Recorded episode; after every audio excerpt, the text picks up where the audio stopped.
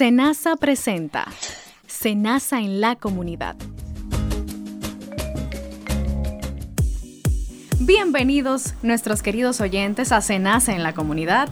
Este programa es transmitido por las emisoras de los Centros Tecnológicos Comunitarios y en el día de hoy tenemos un amplio contenido y una invitada muy especial. Así es, Dileika Carlos Naveo de este lado. Un placer, de verdad que nos llena de regocijo una vez más estar acá en Senasa en la comunidad. Hoy con un contenido, como acaba de decir Dileika, muy interesante.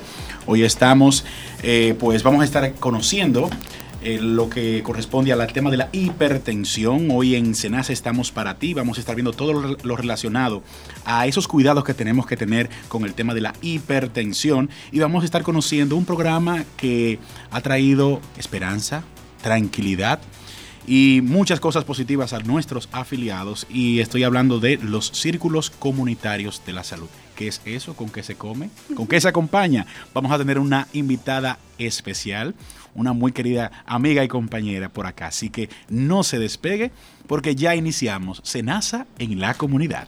Recuerden que pueden seguirnos a través de nuestra página web www.arssenasa.gov.do y nuestras redes sociales de Twitter y Facebook en arroba rd y contactarnos a los teléfonos 809-701-3821 y desde el interior sin cargos al 1809 28277 Y es, delay que de verdad que es un placer, así que no se despegue de ahí, vienen muchas informaciones interesantísimas.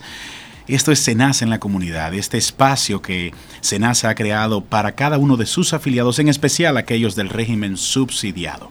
No se despegue, seguimos, seguimos con Senasa en la comunidad. Oye, dejar la escuela cambiar pañales, que la leche, la ropita, tomar cualquier chiripita, interrumpir tus sueños. Son las cosas las que te exponen un embarazo en la adolescencia. Si te conviertes en un papá adolescente, no te que la barriga, ¿no? Pero sí debe hacerte responsable. Cada vez que hay relaciones sexuales sin protección, puedes exponerte a un embarazo o una infección de transmisión sexual. Tú estás para salir con tus amigos. Para estudiar, ir al cine, hacer deporte, para el arte. Y correr como yo. Así que espera. Prepárate y si tienes relaciones, protégete. En la adolescencia, ni tu cuerpo, ni tu mente, ni tu bolsillo están preparados para quedar un bebé. Porque tú, no, no tapas eso. ¿Sabías que el régimen subsidiado protege a los trabajadores por cuenta propia, con ingresos inestables e inferiores al salario mínimo nacional, desempleados, discapacitados e indigentes? Además, es financiado 100% por el Estado dominicano y no pagas un centavo para gestionar tu afiliación. En Senasa garantizamos tu derecho. Para la vida. De ti depende que el dengue no llegue a tu familia. ¿Vio cómo está el lote baldío? Ay, es un asco. Ese montón de latas, llantas viejas, botellas, hasta ollas. Hay que hablar con los vecinos y ponernos las pilas. Es un peligro. ¿Por qué? Por el dengue. Entre la basura hay muchas cosas que pueden retener el agua y convertirse en criaderos del zancudo del dengue. Por eso, elimine las basuras de su patio, de su barrio y de su comunidad. Combate el dengue. Gracias por mantenerse en sintonía en su programa Se Nace en la Comunidad. Y Carlos, enseguida tenemos un tema bastante interesante en agenda y es acerca de los círculos comunitarios de salud. Así es, que es el tema central de este programa, de este programa realmente. Y algo interesantísimo es que le expliquemos a cada uno de nuestros afiliados del régimen subsidiado qué son los círculos comunitarios de salud. Así es, Carlos. Es un programa de promoción de la salud y prevención de enfermedades. Vamos a ver más adelante cuáles son estos tipos de enfermedades y datos estadísticos de nuestros afiliados. Y es importante destacar que este, este Círculo Comunitario de Salud, este programa, está destinado a los afiliados del régimen subsidiado de SENASA y tiene como estrategia principal brindar un seguimiento personalizado a los afiliados identificados con dos enfermedades bastante recurrentes comunes, y significativas por los datos que vamos a ver a continuación. Se trata de la diabetes y la hipertensión. Así es, todos tenemos un familiar, alguien que padece hipertensión. Es increíble, señores. Muchos podrían entender que quizás son personas de entrada en edad. No, y usted lo sabe. O sea, yo tengo un cuñado que apenas llega a los. Tiene que tener algunos 42 años, 41 y ya es hipertenso. Es alarmante la situación. Es realmente. Así que este programa eh, se crea dentro de Senasa como parte de la respuesta estratégica para la gestión en salud de la institución. Y lo que busca es reducir el riesgo de padecer la hipertensión y, o la diabetes y, por supuesto, controlar esta enfermedad y sus consecuencias. De esa forma, pues podemos eh, evitar las complicaciones en los afiliados ya diagnosticados con, esta, con estas patologías. Así es. Los afiliados que forman parte de los círculos comunitarios de salud son beneficiados con los siguientes aspectos. Con medicamentos requeridos acorde a su condición de salud. Y aquí, bueno, pues ellos reciben eh, ciertos seguimientos personales a través de programaciones de citas, a través de consultas personalizadas, dependiendo de la enfermedad o condición en la que padezcan, pues tienen ahí pues un control nutricional, tienen orientaciones para mejorar su calidad de vida y evitar potenciales enfermedades o tratarse las que ya tienen. Así mismo, yo sé que una de las más difíciles quizás es el control nutricional, porque controlar la boca, señores, bastante difícil. Eso es un problema. Bien importante los datos, decíamos, estos son, o sea, es increíble lo común lo comunes que son estas enfermedades en la actualidad en Senasa incorporados. No estamos hablando de la condición general que hay en el país. Es incorporado a estos círculos comunitarios de salud. Hay 326.808 afiliados incorporados ya en el programa y de esto hay 195.409 perdón, en seguimiento hay 100 de esos, 186.957 que padecen hipertensión y 53.412 que son diabéticos. Pero la cosa no queda ahí.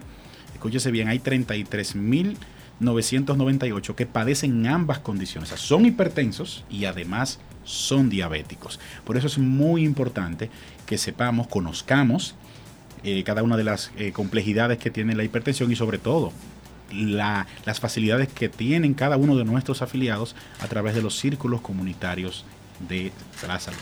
Así es, Carlos. Vamos a una pausa y enseguida regresamos con más de Senasa en la comunidad. Vecina, buenas tardes. Regáleme un galón de agua, por favor. Oh, vecina, ¿cómo no? Tenga. Pero vecina, ese galón está destapado. ¿Y qué pasa? Oh, usted no sabía que si se deja el agua almacenada en envases destapados, puede ser que el dengue esté ahí en su casa. ¿Cómo, vecina? ¿Y qué es eso del dengue? Mm, bueno, le cuento, mire, el dengue es una enfermedad viral transmitida de una persona enferma a otra sana. Y eso es a través de una picada de mosquito, de un mosquito, creo que se llama Aedes aegypti. Ajá, vecina.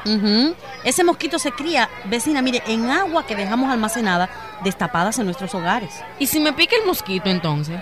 ¿Y cómo yo sé que tengo el dengue? Oh, vecina, el virus del dengue produce muchísimos síntomas, fiebre alta, dolor de cabeza, dolor en los ojos, en las articulaciones. Vecina, pero yo no sabía nada de eso. Entonces ya usted sabe, si siente esos síntomas del dengue, tome mucho líquido y vaya de una vez al médico. ¿eh? Recuerde, nunca tome aspirina, solo acetaminofén. La prevención del dengue comienza con el almacenamiento adecuado del agua en nuestros hogares para lograrlo, se debe untar con cloro las paredes de los tanques o envases por encima del nivel del agua y mantener estos recipientes bien tapados. Un mensaje de tu radio CTC. Vicepresidencia de la República. Si estás afiliado al régimen subsidiado, busca tu carta de afiliación en las oficinas de SENASA o en nuestros centros de atención en los hospitales para que puedas recibir los servicios de salud sin costo alguno. En SENASA garantizamos tu derecho. La rabia es una enfermedad transmitida a las personas por el contacto con saliva de animales infectados por el virus de la rabia, a través de mordeduras, arañazos o lameduras en heridas abiertas.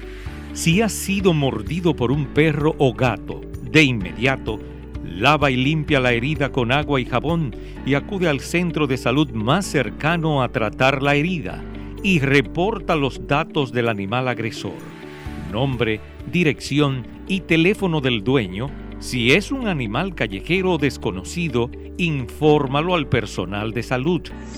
Ministerio de Salud Pública.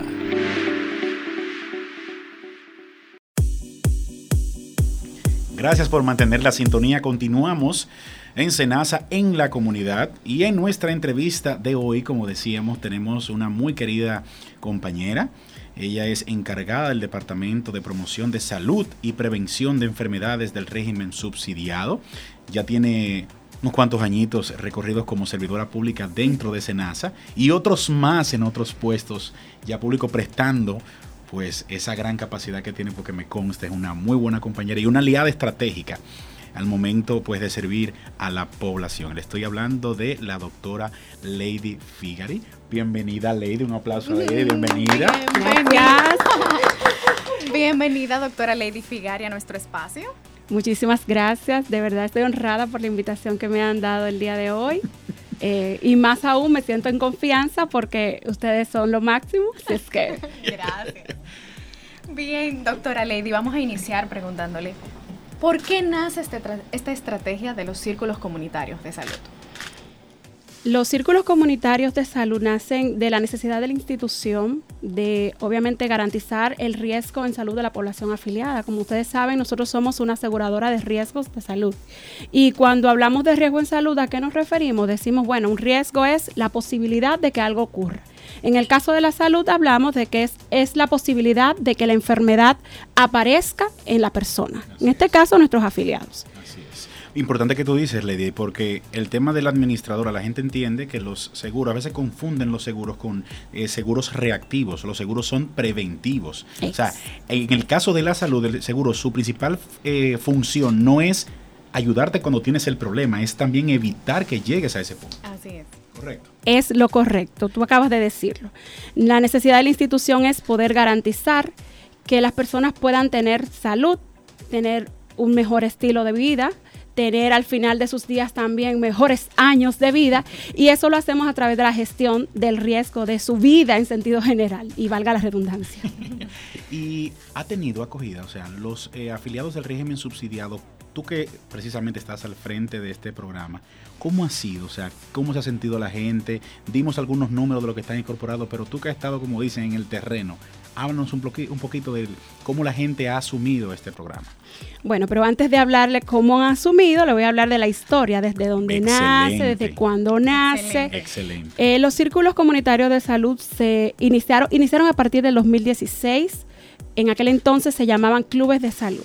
Los clubes de salud son una estrategia que la venía trabajando el Ministerio de Salud Pública desde hace muchísimos años con los clubes de hipertensos, clubes de crónicos, pero nosotros como ARS entendíamos que esta estrategia había menguado un poco a nivel, a nivel nacional en todo lo que era la atención a nuestros afiliados y que teníamos que fortalecerla y obviamente fue relanzada con esta nueva estrategia que sería los círculos comunitarios de salud en el 2017. El 27 de julio del año 2017, para ser clara, fue cuando se hizo el lanzamiento oficial de este programa.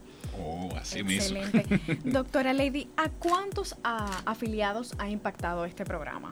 Nosotros tenemos actualmente 326 mil personas, 326 mil y tantos, 800, 326 mil 800 personas que están incluidas dentro de los círculos comunitarios y eh, sabemos que tenemos muchísima más población que queremos impactar y que le vamos a ir diciendo cómo lo vamos a hacer eh, más adelante. Ah, pero muy, bien. ¿Este programa será permanente eh, en cuanto a los círculos comunitarios de salud o es algo temporal? Va a ser permanente porque van a haber más personas. Nosotros mismos estamos aquí, quizá no somos hipertensos, no somos diabéticos, no tenemos otra condición, pero tenemos factores de riesgo que si nos ponemos a contarlo, obviamente un día de esto podríamos caer en esas condiciones. Entonces, mientras vida tenga Senasa, mientras vida tengamos en el país, obviamente que va a continuar el, este proyecto. Importante que está dentro quizás de la misma eh, visión del programa, y ahí lo aterrizo con la pregunta que hace de Leica, pues podría entender y asumir que sea un afiliado subsidiado, ok, ¿hasta cuándo es esto? O sea, yo estaré siempre recibiendo estos beneficios. Aquellos que no están, yo posiblemente por mi, porque hay gente que sabe, conoce sus hábitos de comida, sus hábitos de no hacer ejercicio, y, o también hay personas que ya, porque la diabetes, corríjame doctora, eh, tiene un tema también de la herencia. Si mi padre fue diabético, yo soy propenso a contraer, a caer, a ser diabético, ¿cierto? Es multifactorial. Es Realmente la diabetes tiene varios factores y dentro de ellos está la parte hereditaria. Exacto, entonces una persona que nos está escuchando dirá, sí, pero cuando yo pueda caer ahí, ¿estará todavía ese programa? Senasa está trabajando para eso, ¿verdad? Claro que sí, ahí estamos para eso y la institución tiene todo, eh, todo el deseo de poder fortalecer y de hecho lo hemos estado haciendo en estos años. Eh, nosotros estamos celebrando en este mes de julio lo que es el segundo aniversario de Círculos Comunitarios de Salud y el deseo de la institución es seguir fortaleciendo el primer nivel, que es la forma como nosotros estamos trabajando el impacto hacia la población, eh, para que podamos continuar con los beneficios a los afiliados dentro del programa. Excelente. Y ahora sí, háblanos un poquito, o sea, esa experiencia, la acogida de la gente, la convocatoria, el tema del seguimiento, la disciplina de los afiliados incorporados. Háblanos un poquito de eso. Bien, para hablarles de la acogida, vamos a hablarles de qué hacer o qué beneficios tiene, que ustedes muy bien los mencionaron en la introducción, un afiliado que está dentro de círculos comunitarios. Lo primero es que la puerta de entrada para poder eh, ser parte del programa es a través de su centro de primer nivel. Esta es una estrategia conjunta con el Servicio Nacional de Salud, que es eh, el ente que da los servicios eh, de, de salud desde SENASA. O sea, nosotros le compramos el servicio al Servicio Nacional de Salud y ellos a su vez lo entregan a nuestros afiliados. Y con el nombre popular, Lady, si una persona ahora mismo dice centro de primer nivel, ¿dónde queda eso? O sea, Así ¿qué es, muy buena pregunta. ¿Qué es el centro de primer nivel? Muy buena pregunta, porque cuando vamos a alguno de los campos, uno le dice, ¿dónde está el centro de primer nivel? Y dice, ¿qué es eso? ah, la policlínica. Ah, no, eh, la UNAP. Exacto. Ah, no, ese es el centro, el centro de salud. Entonces, eso tiene muchísimos nombres que la gente Ah. lo conoce, pero la policlínica, la UNAP, el centro de primer nivel.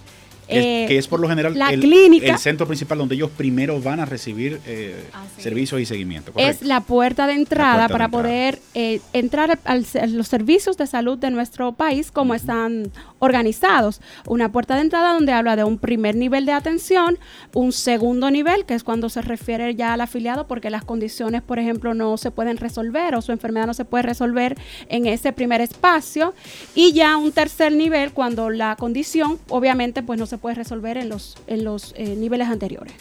Para complicaciones, para enfermedades ya más, más complejas, se iría entonces a un tercer nivel. Entonces, ese primer nivel es eh, la puerta de entrada por donde los afiliados van a buscar los servicios de círculos comunitarios de salud. Perfecto, doctora Lady. Hemos visto un trabajo en conjunto de este programa con el Servicio Nacional de Salud. ¿Cuál es el objetivo que se busca con este trabajo entre ambas instituciones? O sea, ¿cuál ha sido el resultado de esta alianza, de trabajar conjuntamente? Bueno, ha sido, lo primero es que ha sido maravilloso, porque cuando uno trabaja en conjunto y en equipo, pues obviamente que las cosas salen muchísimo mejor.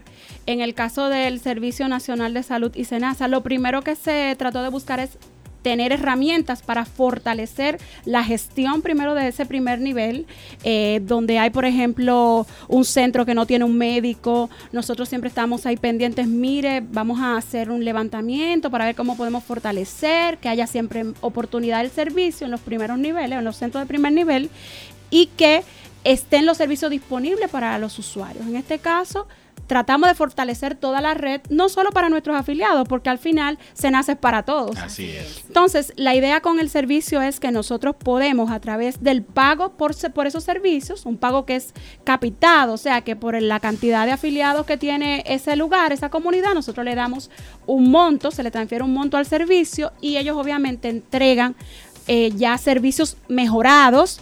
Eh, garantía de la atención, medicamentos, eh, atención hospitalaria y todo lo que necesite el afiliado en ese primer nivel. Muy bien. Si quienes nos sintonizan ahora mismo y no conocen este programa, quieren saber aún más e incorporarse en el mismo, ¿por qué vías, cuáles vías son las que están disponibles para informarse más? como ya hemos dicho, el primer nivel de atención o su centro, su centro más cercano de salud. Esa es la primera puerta. También cuando se hacen jornadas de salud, se pueden incorporar. Actualmente en esta semana justo estamos de aniversario, estamos celebrando el aniversario de Círculos Comunitarios de Salud y eh, se están realizando varias actividades eh, a nivel nacional donde estamos también captando ese tipo de personas con factores de riesgo, porque La ventaja de círculos comunitarios es que no solamente está adscrito a hipertensión y diabetes, sino que toda la población con factores de riesgo a enfermarse pueden entrar. ¿Por qué? Porque si solamente atendemos a los que son hipertensos ya, a los que son diabéticos, no estamos gestionando riesgo porque ya esas personas tienen una condición. Correcto. Pero si captamos las personas que tienen factores de riesgo para las enfer- esas enfermedades crónicas no transmisibles, por ejemplo, la obesidad, eh, personas que tienen el, eh, problemas, por ejemplo, de colesterol, eh, que tienen antecedentes de familiares eh, muy fuertes que ya tienen hipertensión, que tienen diabetes o, u otras condiciones, obviamente que nosotros vamos a poder gestionar que esa persona no se enferme cuando le llevamos charlas de promoción de salud y ellos pueden eh, a través de esas charlas reconocer que tienen que tener un estilo de vida saludable, que tienen que alimentarse bien, que tienen que hacer ejercicio, si tienen el colesterol elevado, trabajar su colesterol para entonces evitar llegar a la enfermedad. Y hay algo muy importante que dijiste y quiero volver a platanárselo más a nuestros queridos oyentes. Factor de riesgo. O sea, eh, para que ellos entiendan más, porque quizá hay gente que dice, pero ¿qué factor de riesgo? Soy yo soy un tipo saludable. Ok, ¿usted hace ejercicio? No. ¿Le gusta comer? Sí. ¿Come muchas cosas con grasa? Sí. ¿Cuántas veces a la semana usted come chicharrón? Esa fritura. Cuatro frituras. Usted tiene, ustedes son factores de riesgo. Usted no se alimenta de manera balanceada. Aunque se oiga muy eh, cliché y quizá estructurado, recuerde que son cuántas comidas al día que se debe en cantidades moderadas. Son como seis, tengo Seis entendido, porque tú desayunas, meriendas, almuerzas, meriendas y cenas. Son Sí. cinco comidas que debes hacerlo y en proporciones, vamos a decir, equilibradas. En el desayuno tiene que ser bastante balanceado, bien con frutas y demás. A las 12 algo un poquito más light. En la tarde una fruta.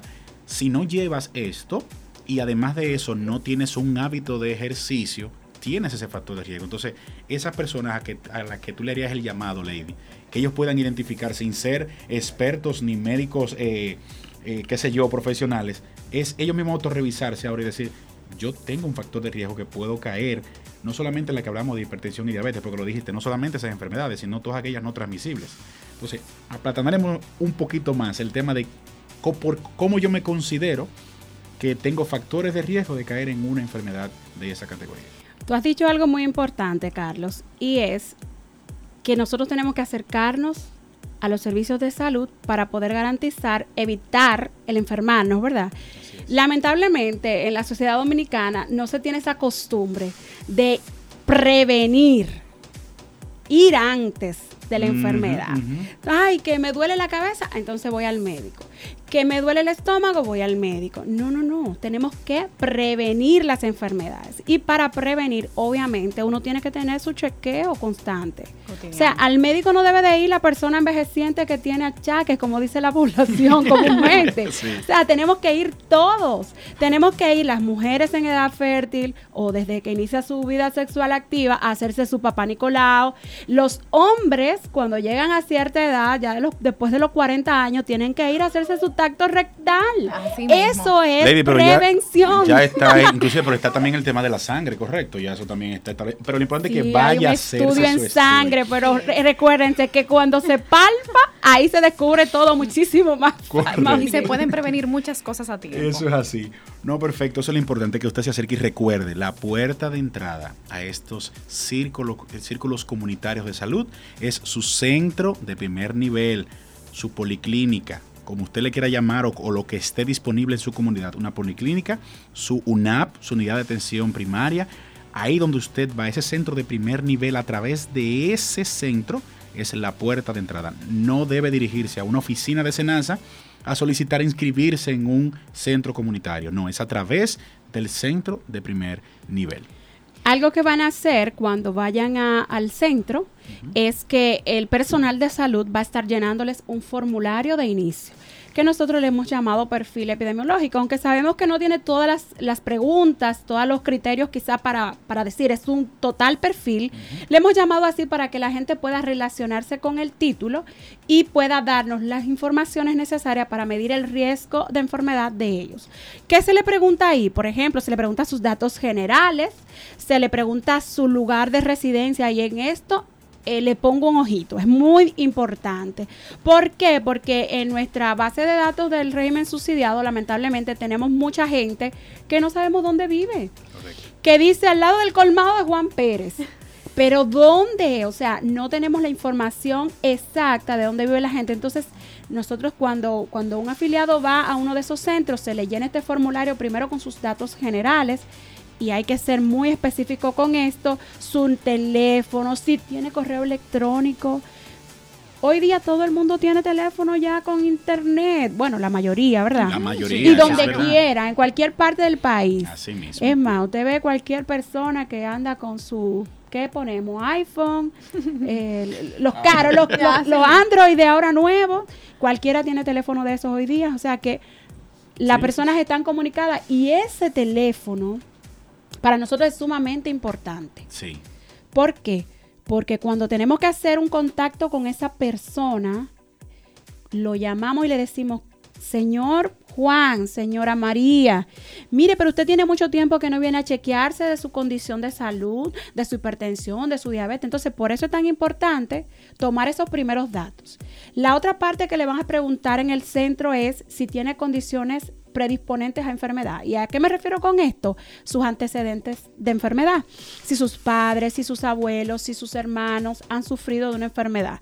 Y ahí le preguntamos una cantidad pequeña de, de enfermedades más comunes, por ejemplo, hipertensión, diabetes, alguna enfermedad cardiovascular, eh, si ha sufrido, para ponérselo a platanárselo a la gente, Claro. si sufre del corazón, si le dio un derrame, si tiene, si ha tenido cáncer, si alguno de sus familiares directos han tenido cáncer. ¿Por qué? Porque esos son factores predisponentes, obviamente, a, a que la gente también padezca. Entonces, precisamente con lo que decía ahorita, ¿cómo usted sabe que está en ese factor de riesgo? Acérquese a su centro de atención y mediante este formulario y un profesional de la salud que le va a llenar ese cuestionario con las preguntas que va a extraer, es que inclusive le va a calificar si usted realmente está en ese rango o no, pero acérquese, porque es muy importante también para Senasa conocer y actualizar lo que es el perfil epidemiológico de cada uno de nuestros Y así se garantiza también el seguimiento personalizado acorde a su condición de salud. Bueno, pues, Lady, Muchísimas quisiéramos, gracias. quisiéramos seguir abundando, pero hay un tiempo hermoso que tenemos que respetar. Pero de verdad que ha sido muy edificante. Te agradecemos tu tiempo y, por supuesto, las informaciones de este gran proyecto que está llevando a cabo SENASA a través de los círculos comunitarios de salud. ¿Algo más para cerrar que quieras reiterar? Claro que sí. Breve, breve, breve, breve palabra. Decirles que los círculos no solamente son para personas mayores de 18 años de edad. ¿Por qué? Porque los niños también pueden tener condiciones que predisponen a, a enfermedad, obviamente. Entonces, para los niños menores de edad de 1 a 5 años, de 5 años, tenemos eh, atenciones a- en círculos comunitarios. Se han incorporado en este año las embarazadas, las puérperas, ese seguimiento ¿Las? post puérperas, Santo, ¿qué es eso? posparto, Oh, importante. posparto, esas primeras 48 noté. años, esos, Ya también asusté. esos primeros 40 y- 48 horas posterior al parto, Esas esas son son las las, puérperas. Entonces, la, la- esas mujeres también entran dentro de círculos comunitarios y obviamente que son captadas dentro de la comunidad. Entonces, las adolescentes, los adolescentes para la parte de el, el- el- el cuidado, obviamente, de ellos. O sea, que toda la población puede entrar a través de círculos comunitarios, porque como les decía, no es solo para enfermos, es principalmente para sanos. Excelente. Muchísimas gracias, doctora Lady, por habernos acompañado en el día de hoy. Y a ustedes, nuestros oyentes, nuevamente vamos a una pausa. Manténgase en sintonía con nosotros. Regresamos en breve. Sano, vive bien. El cuidado de los pies es fundamental para prevenir problemas que incluso pueden afectar a la movilidad. Es recomendable revisar los pies todos los días, no caminar descalzo, utilizar un calzado flexible y cómodo para prevenir enfermedades.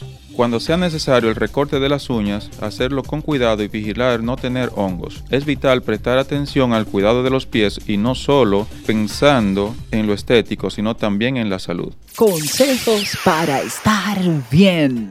En Senasa te garantizamos una cobertura efectiva a través del régimen subsidiado, pero es muy importante que conozcas tus derechos. Recuerda que no pagas diferencias por los servicios que recibes. El centro debe garantizarte todos los medicamentos y tienes a tu disposición todos los hospitales y centros del primer nivel de la red pública. Ante cualquier inquietud, no dudes en llamarnos al 809-701-3821 y desde el interior sin cargos 1-809-200-8277. En Senasa garantizamos tu derecho. Amigos, gracias, gracias por seguir con nosotros en su espacio Senasa en la comunidad. Hoy, como cada uno de nuestras, de nuestras sesiones, vamos a presentar lo que es Estamos para ti. Un servidor Luis Zorrilla, como siempre, trae para ustedes esta sección que no es más que tips y recomendaciones de diferentes temas para que ustedes los anoten y lo practiquen sobre todo.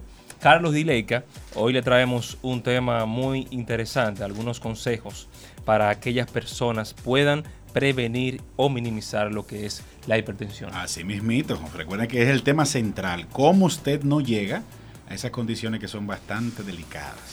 Vamos a presentarle cinco medidas para minimizar las probabilidades de padecer de, hipertensión según la Organización Mundial de la Salud.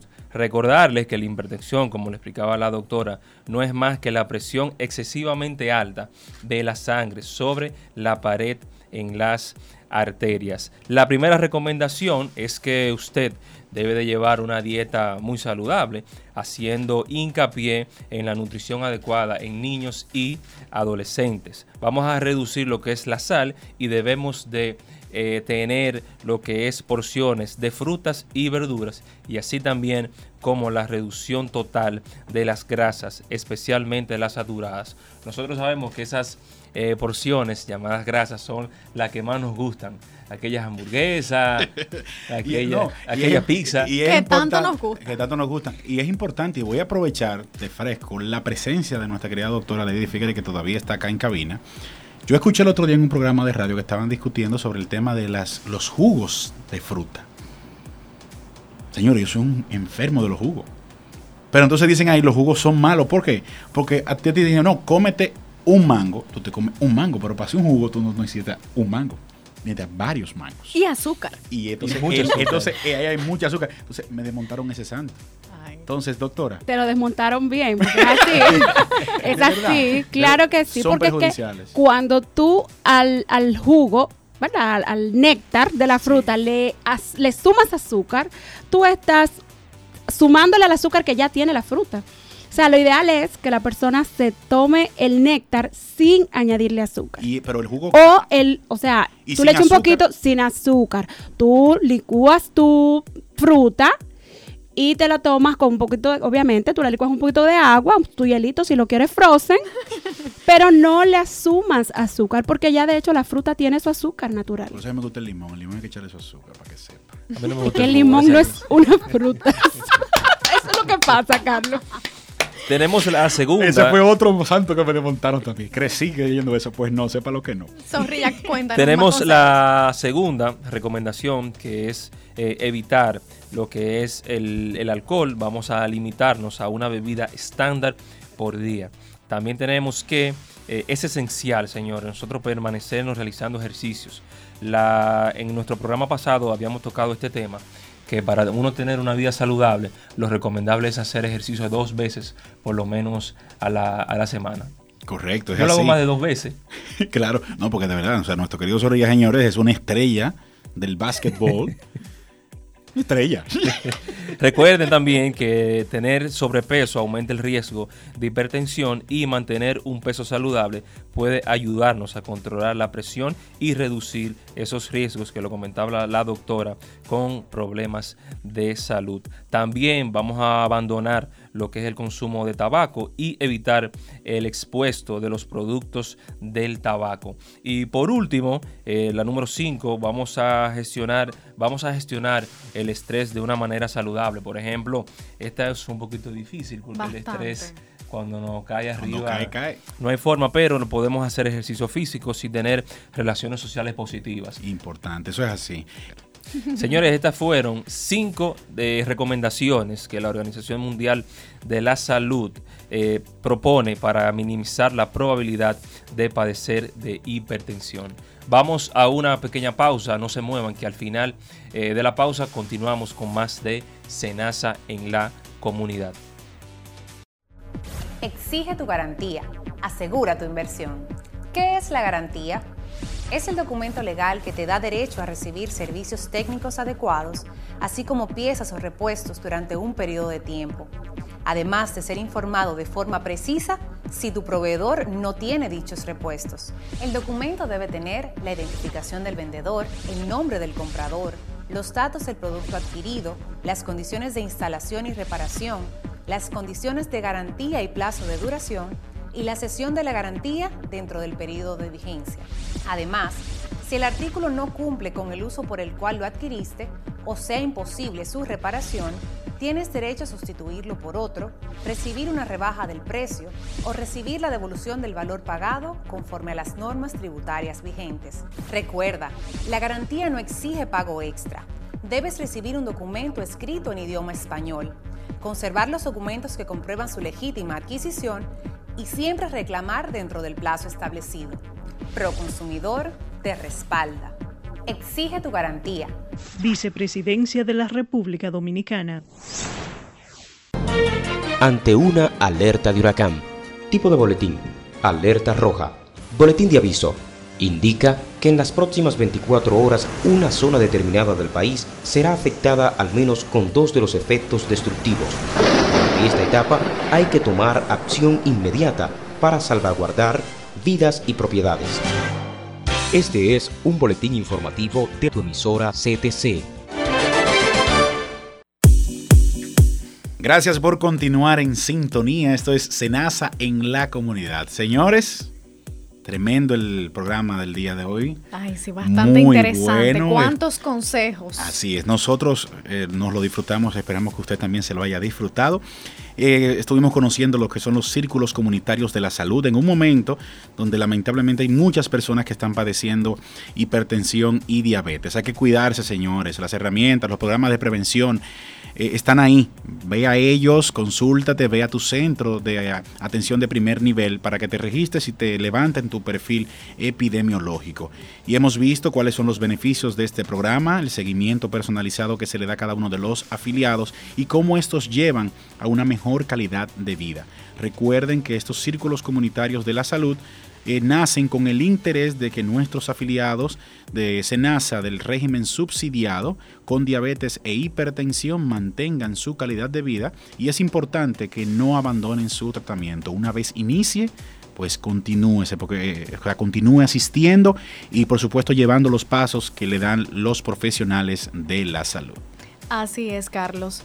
Pero adivina qué? ¿Qué? Hemos llegado al final de nuestro programa. Muchísimas gracias por haberse mantenido en sintonía.